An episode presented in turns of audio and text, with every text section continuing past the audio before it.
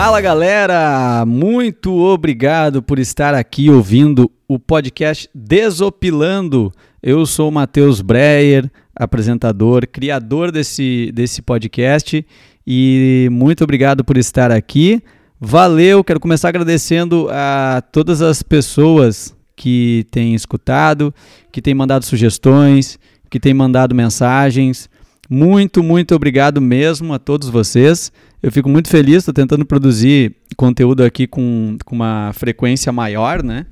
É, toda semana. Está é, sendo um desafio, mas eu estou conseguindo até o presente momento, estou curtindo bastante. E quero também começar falando sobre uma coisa muito importante, agradecer aqui a minha audiência na França. Pois é, você está pensando aí, como assim audiência na França? É que o que acontece? Quando eu lancei os primeiros episódios, eu fui olhar nas estatísticas lá do, do site onde é que eu publico e apareceu lá que eu tinha metade da minha audiência era na França. E eu não entendi aquilo de jeito nenhum. Comecei a tentar procurar alguma explicação. No momento eu fiquei meio. Primeiro, brasileiro na França, eu não conheço ninguém, não tem nenhum amigo que esteja morando na França. Alguém que está lá no meu Instagram, que poderia estar acompanhando meu trabalho na França, não vi ninguém. E eu comecei a ficar desconfiado que talvez pudesse a, a palavra desopilando, talvez tivesse algum significado na França, sei lá. Era uma preocupação minha. A gente não sabe, né? Desopilando, o que, que pode significar na França.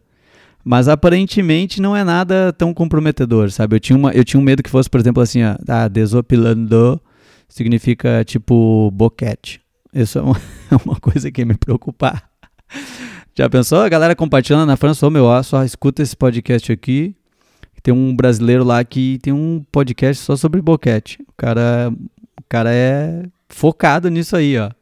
Se eu começar, se eu começar a ter seguidores da França no meu Instagram, eu vou começar a ficar preocupado. Aí eu vou dar uma pesquisada nisso aí. Mas a princípio não é nada assim tão preocupante. Mas esse negócio de uma palavra ter um significado diferente, né, num, num, idioma ou no outro, me lembrou aquelas tatuagens que a galera faz, né, aquelas tatuagens com, com palavras em japonês ou em árabe, também é bem comum, né? E aí sempre tem um significado, ah, significa amor, significa prosperidade, e às vezes nem é aquilo ali, o cara nem sabe, entendeu? Tu vai, tu não tem como saber exatamente ah, hoje até com a internet é um pouquinho, um pouquinho talvez mais fácil de, de saber isso aí. Nos anos 90, a galera fazia direto tatuagem com isso aí. Eu fico pensando quantas pessoas não fizeram umas tatuagens com significado absurdo, né? Sem saber. E já pensaram que talvez possa ter gente num outro país tatuando coisas em português que também não façam sentido nenhum. Até hoje eu nunca vi, mas assim, vai que tem um japonês, por exemplo, que tatuou no braço dele é nós. E aí ele acha que é paz e, e amor. É nós, é paz e amor. Ele fala para um outro japa, aí o outro japa, ó, oh, que legal, ele tatuou é nós, quer dizer paz e amor. Aí ele vai lá e procura é nós, ele acha uma outra expressão derivada que é o é nós que tá. Daí ele bota é nós que tá, que quer dizer paz, amor e prosperidade. E aí vai indo. Eu nunca, eu nunca vi, assim, mas eu, eu, eu, imagino que deva ter gente em outro país que tatua coisas sem sentido. Até vou deixar uma recomendação aqui para vocês é, pesquisarem um, um vídeo que é muito, muito legal é, de um pagode japonês. Uns, uns japinha que, que tocam pagode e cantam em português. Temos aí um trechinho, então? Vamos, vamos escutar.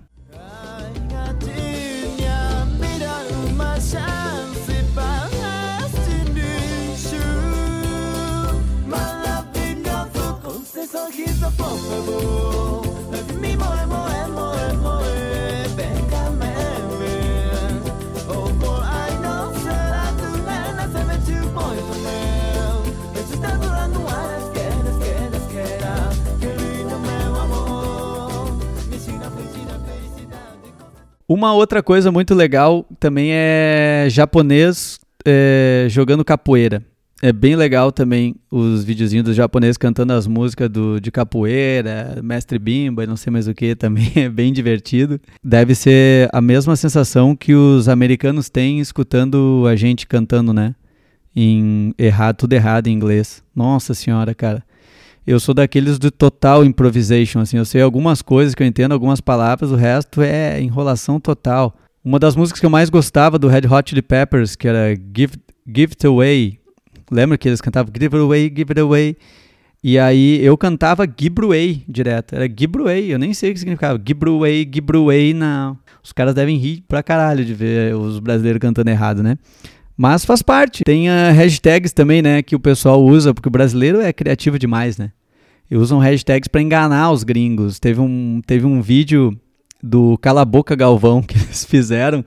E essa hashtag virou trending topics no, no, no, mundo inteiro, né? Eles fizeram de conta que o Galvão era um pássaro da Amazônia que estava em extinção e que aquela hashtag seria para salvar esse pássaro que estava ameaçado. Então, o mundo inteiro, que a gente famosa, começou a compartilhar o vídeo com a hashtag Cala Boca Galvão. E o Galvão virou Training Topics também mundial. Muito massa. Eh, tem curiosidade sobre essas hashtags, né? Agora, recentemente, teve a hashtag do, de apoio ao Bolsonaro, né? Que foi que teve mais de, acho que mais de 30 mil tweets também, foi Training Topics no Brasil. E tá, ela tinha um erro, né? Ela estava escrito fechado com Bolsonaro. Ela tinha um, um L a mais no, no meio da, da hashtag.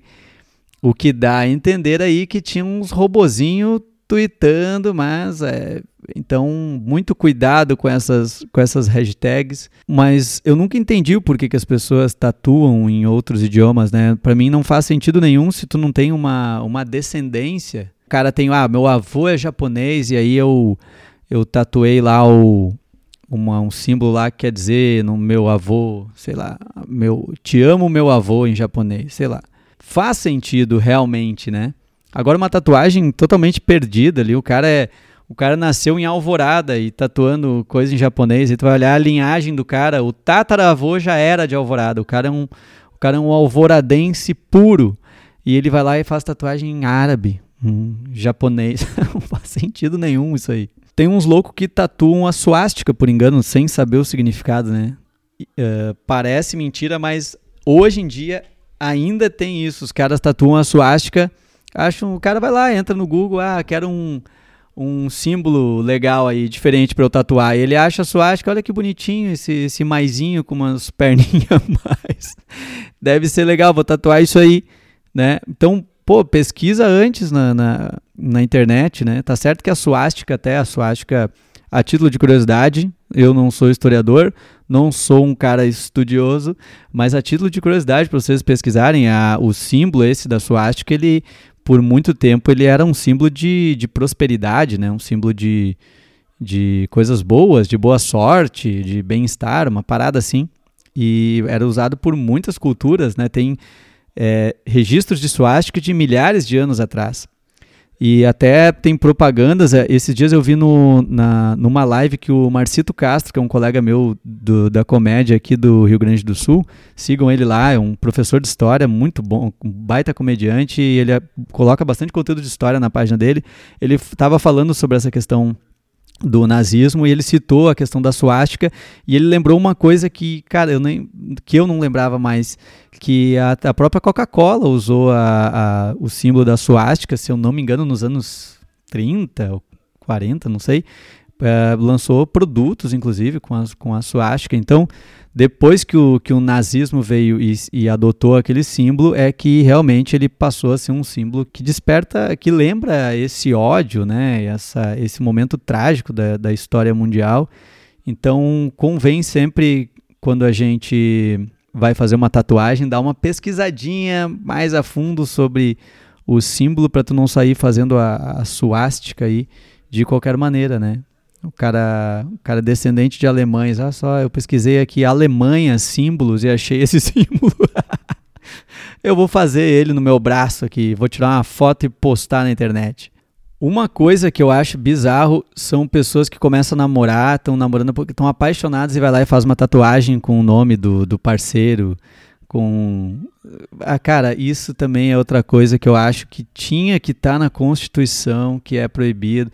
O governo deveria intervir nessas horas, deveriam ir lá, deveria ter uma regra. Tu chegou para fazer uma tatuagem lá com, com o cara, ó, eu quero fazer o nome da minha namorada. Tá, beleza, tá namorando há quanto tempo? Ah, estamos namorando há três meses. Cara, tá proibido, eu não posso, por lei, eu não posso fazer essa tatuagem. Eu vou fazer uma tatuagem dessas de, de rena, né, que chama... tu vai vir renovando ela aí. Quando completar dois anos, aí tu vem aqui, que daí a gente pode fazer uma tatuagem por cima. Porque senão o cara começa, vai lá, faz, se arrepende, tem que começar a desenhar coisa por cima. Vira uma coisa bizarro. A pessoa vai lá e se empolga e começa a tatuar umas coisas que não faz sentido. Tipo, se eu fosse pegar coisas de 20 anos atrás, que eu. Se 20 anos atrás eu fosse fazer umas tatuagens com coisas que eu gostava, que eu pensava, imagina, eu ia estar arrependido hoje, porque a gente, a gente evolui. Então a chance da gente se arrepender é muito grande. Daqui a pouco tem gente hoje tatuando a hashtag juntos com Bolsonaro. Já só tatuar a hashtag errada. Ah, foi o, eu peguei essa hashtag aqui que era Training Topics. Eu vi que tinha um L a mais, mas eu sei lá, eu achei porque eu achei que tava certo, tava todo mundo tweetando aquilo ali, então eu peguei e fiz a hashtag. Tem, tem famosos que têm tatuagem bizarras também. E depois eles tentam esconder e tal. É, mas principalmente quando posta, né, publicamente, tá apaixonado, vai lá, coloca, depois a pessoa fica sabe, todo mundo sabe que tu tem aquela tatuagem, não adianta esconder. A foto ficou registrada no, na, na internet, né? O, tem o, o, Ed Sheeran, aquele cantor que tem vários clássicos de, de músicas aí, né? De novelas e pá, várias músicas de amor, não sei o quê. O Ed Sheeran, ele tem uma tatuagem do Ketchup Heinz. E ketchup é bom pra caramba, né? Mas é, pro, pro cara fazer uma tatuagem, o cara deve, deve botar ketchup no, no feijão, até de tanto que ele gosta pra, pra fazer essa tatuagem.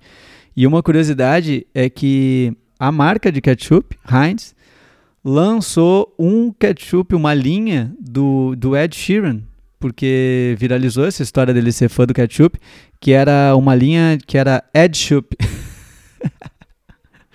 Ed Schupp, cara, Ed Schupp. Essa coisa, agora eu lembrei também. Eu citei antes, né, essas palavras que fazem sentido numa língua e não fazem na outra.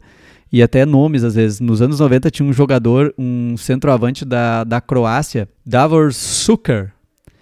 E aí ele jogava na Inglaterra e ele tinha lá um baita de um sucker escrito na, nas costas. Tava lá o, jogando e as pessoas vendo lá, o cara tá escrito chupador nas costas, sabe? A Xuxa parece que tem uma tatuagem de um golfinho no cóccix. Qual a finalidade desse golfinho? Não sei. Ela pode explicar melhor. E a Graciane Barbosa tem uma tatuagem escrito Belo também no cóccix. Uma grande prova de amor, maravilhosa. Eu não sei se isso estimula ou atrapalha o desempenho na hora H. Eu iria me atrapalhar. Se eu visse o meu nome tatuado ali, hum, Primeiro que para ele não passa verdade nenhuma, né? Porque ele nunca foi belo. Realmente, ele é feio. Cara, eu não sei. Eu acho meio bizarro isso aí. E o pior de tudo é que se eles terminarem um dia, ela não vai conseguir esconder isso das pessoas porque o Belo é famoso. Porque se ele não fosse famoso, poderia estar tá ali escrito Belo e o cara que tivesse com ela ali ia olhar assim, não, faz sentido, porque é um, é um belo cu até. Ah, piadinhas boas para você, ouvinte do podcast. Eu falei da hashtag do, do Juntos com Bolsonaro, né? É, vale lembrar que agora estamos nessa treta. Eu falei num outro episódio sobre o Moro com o Bolsonaro, né? O Moro fez o depoimento dele e está dizendo que tem provas, né, do, de uma reunião ministerial onde o Bolsonaro teria deixado muito claro que ele queria fazer interferência na Polícia Federal. Eu acho muito difícil que o cara, pô, o cara sabendo que está sendo gravado vai deixar uma prova prova ali, sabe, de algo que pode incriminar ele. Eu, eu não consigo acreditar realmente, de fato, que, essa, que ele tenha essa prova. Parece que as imagens já estão lá no STF. Tu já pensou se realmente isso aconteceu? É, eu consigo imaginar essa reunião, o Moro tentando tirar essa, essa confissão do Bolsonaro durante a reunião. Ah, Gostaríamos de saber qual o sentido de uma interferência nesse momento ah, na Polícia Federal, visto que não temos ah, nenhuma prova de corrupção nem nada. E o Bolsonaro respondendo: Olha só, amor, essa questão aí no tocante da Polícia Federal, eu quero fazer essa troca porque eu não vou muito com a cara desse valeixo aí, tá ok? Ah, mas uh, nós precisamos uh, provas contundentes e garantias de que você não vai fazer essa interferência à Polícia Federal, porque isso seria um crime. eu não estou de acordo. Olha só, eu não estou querendo interferir, tá ok? Não tenho nada contra, é mais questão de afinidade mesmo. Parece o Big Brother, né? O cara dizendo, eu não tenho nada contra ele, mas é.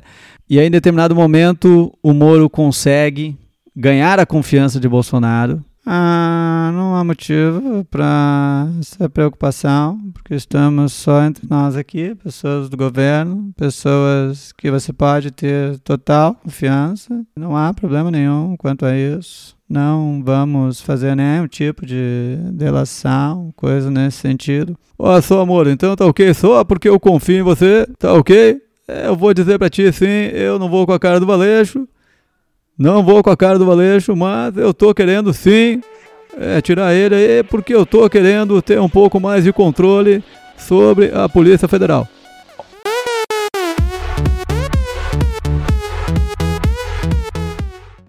Essa questão do, de, de alguém filmando, né? A gente pensa que não é possível o cara falar bobagem com alguém filmando, mas se tu for olhar o próprio Big Brother, é, tem, os caras esquecem uma hora que estão sendo filmados, né? De repente é tanta reunião lá no, nos ministérios que ele tem.